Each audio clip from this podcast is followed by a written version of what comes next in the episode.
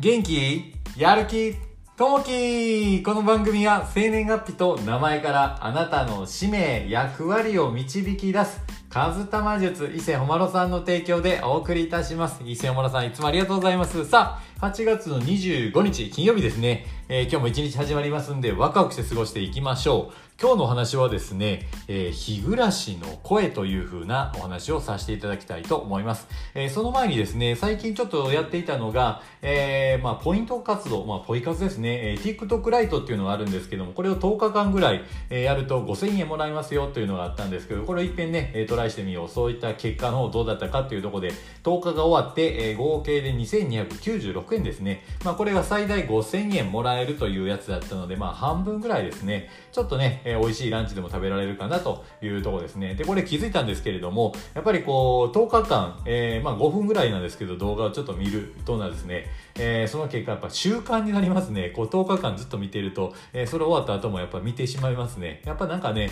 えー、物事するときに10日間続けてみると、なんか自然と続くんじゃないかなというふうな、逆にね、えー、まあお金をもらえたんですけど、えー、いいね、こう習慣のヒントになったというのが一つありますね。またよかったら、一遍こういったものもトライしてもらえたらなというふうに思います。さあ、本題にちょっと入っていきたいなと思います。えっ、ー、と、本題はですね、日暮らしの声というふうなことですね。えー、8月も終わりに近づいてくると、えー、夏の終わりを告げるかのように、えー、日暮らしが鳴き始めます。えー、まだ暑さの厳しい日が続きますが、鳴き声を聞くだけで、えー、季節の移ろいを感じさせてくれます。えー、かなかなかなという鳴き声が、え、特徴的で、え、9月頃まで朝や夕方に、え、その声を聞くことができますと。え、現存、え、する日本最古の歌集万葉集の中にはセミの和歌が10種ありますが、え、そのうちの9種は日暮らしが読まれています。えー、子守のみ、えー、おれば、えー、いぶせみ、えー、慰むと、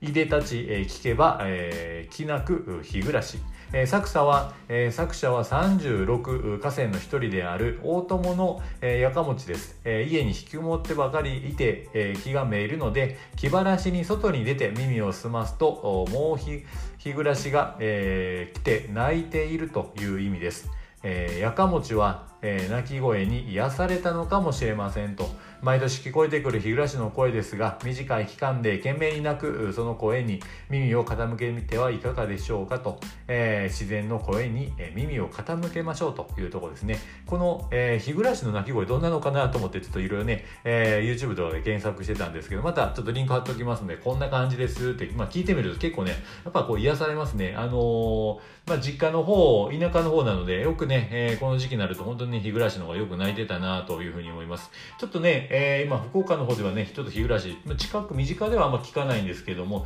やっぱり田舎行くとね、えー、この鳴き声がずっとね夕方になると聞こえてるかなというところあります。でただまあセミとかですね、えー、まあ以前ねこう7月頭ぐらいとかよく鳴いてましたけど今はなかなかね、えー、こう泣かなくもうなってしまったというところですね。この一般的なセミの寿命っていうのはやっぱりえっ、ー、とこの成虫7年くらいえー、やっぱり土の中にいて、まあ、地上に出てから、まあ、7日ぐらいしか命がこうないというのが一般的なセミですよね。で、まあ、そのセミの種類って世界中に1600種類ぐらいあると。で、まあ、そのうちの、えー、日本は30種類のセミが、えーまあ、存在しているというところですね。まあ、その中のこの日暮らしっていうのは、えー、この寿命っていうのが、まあ、3年ぐらいやっぱ土の中でこう育つんですけれどもようやく地上に出てからそこから1ヶ月という風なね、えー、短い寿命なんですよね。でその日暮らしなんですけど夏の虫なんですがこう夏の暑さに弱いっていう弱点がね、えー、ちょっとあってあとはもう敵にも、えー、狙われやすいという風なね弱点が